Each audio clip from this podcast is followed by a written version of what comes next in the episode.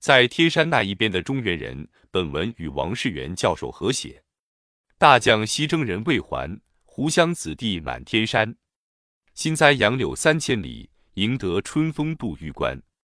这是清朝陕甘总督杨昌俊以诗咏赞大将军左宗棠在大西北植树垦荒的丰功伟业。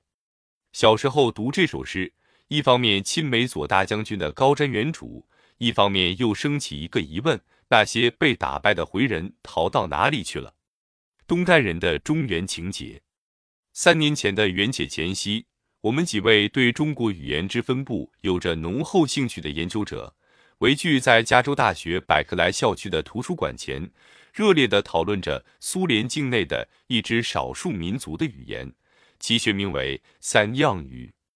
它会引起我们的注意。是因为这个语言的学名听起来太像 Songyuan 中原语的谐音，而且使用这个语言的人和上面所引的诗似乎很有关系，因为他们的祖先应该是来自中原。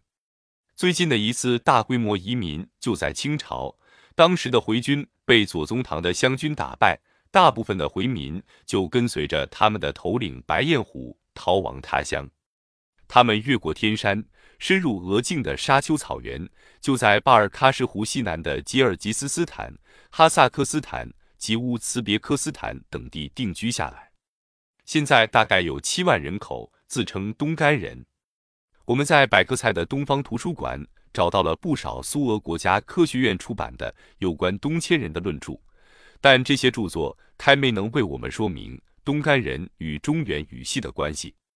所以在那么一个凉风习习的夜晚，我们几个人站在松柏满园的黄舍当中，起了个愿，决定要沿着成吉思汗的脚步，去为东干人的中原情结找到答案。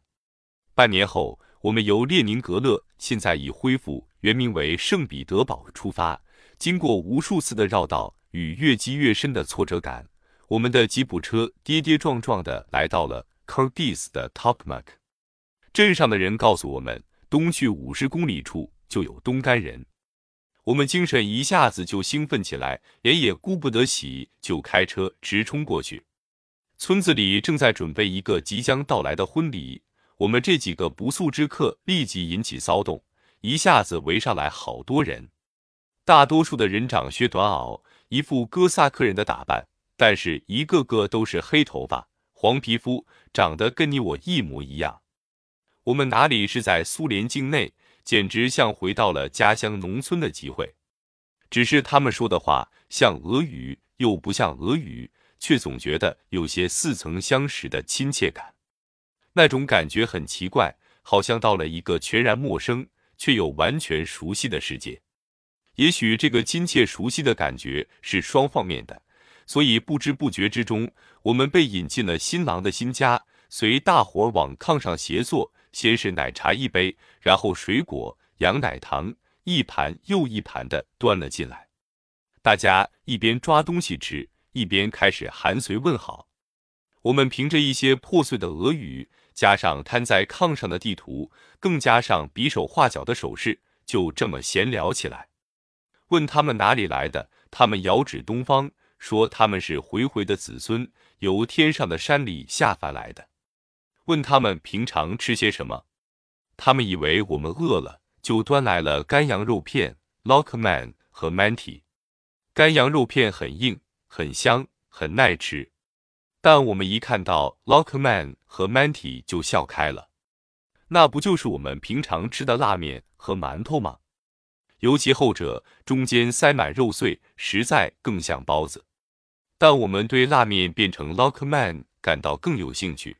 因为在中国的古韵里，“辣”是个人生字，原来的念法应该是“肉”加上个 “t” 的韵尾，但是在陕北的方言里，尾声的 “t” 已经演变成喉头的顿音，因此出 let 变成 “like” 是完全可能的。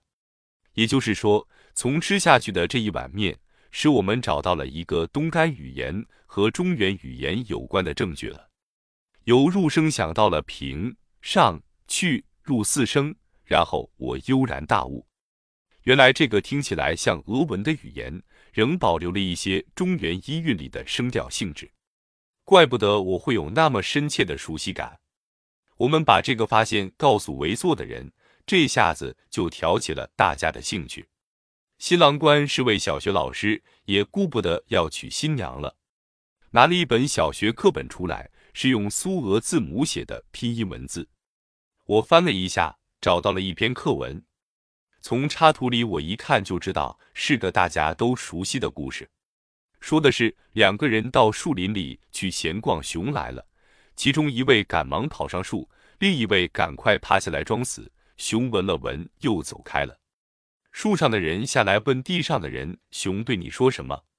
趴在地上的人回答：“不要和危急时弃你而去的人为友。”我们请这位当地的知识分子为我用东隅话念这篇课文。并用录音机求了下来，然后我们根据俄文字母的读音和课文文意慢慢对照比较。开始的时候觉得杂乱无章，听了几次后，渐渐能捕捉到其中的一些规则。例如，北方官话里的卷舌音，猪念成父，树念成父，这在中国方言的音变中是很常见的。又如趴下来念成 p a h a l a 和陕北方言的讲法是一致的。但最令我们感到兴奋的是，东干语中保留了量词和分类词的用法，而且很多量词都趋向中性化，例如用一个、两个来代替一颗、两粒等等。量词的出现使我们百分之百地确认这个语言的缘由绝对来自中原，来自黄河东岸的人们。那么，为什么叫东干人呢？当地的传说是。东干是他们故乡的名号。如果是这样，那东干会不会是中原的古音呢？例如，用台湾方言很快的念“中原”两字，听起来很像是东干呢？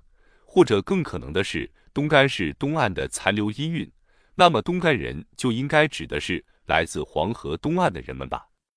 我们在东隅的村落住了一个星期，对当地的习俗文化做了许多记录的工作。对当地居民所使用的词汇也做了收集与分析的工作。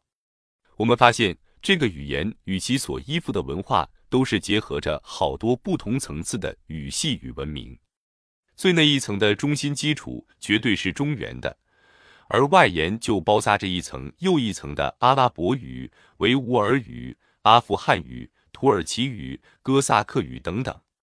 然后，最表面的一层代表当时的强势文化，表现在俄文的字母及俄语发音的句调上。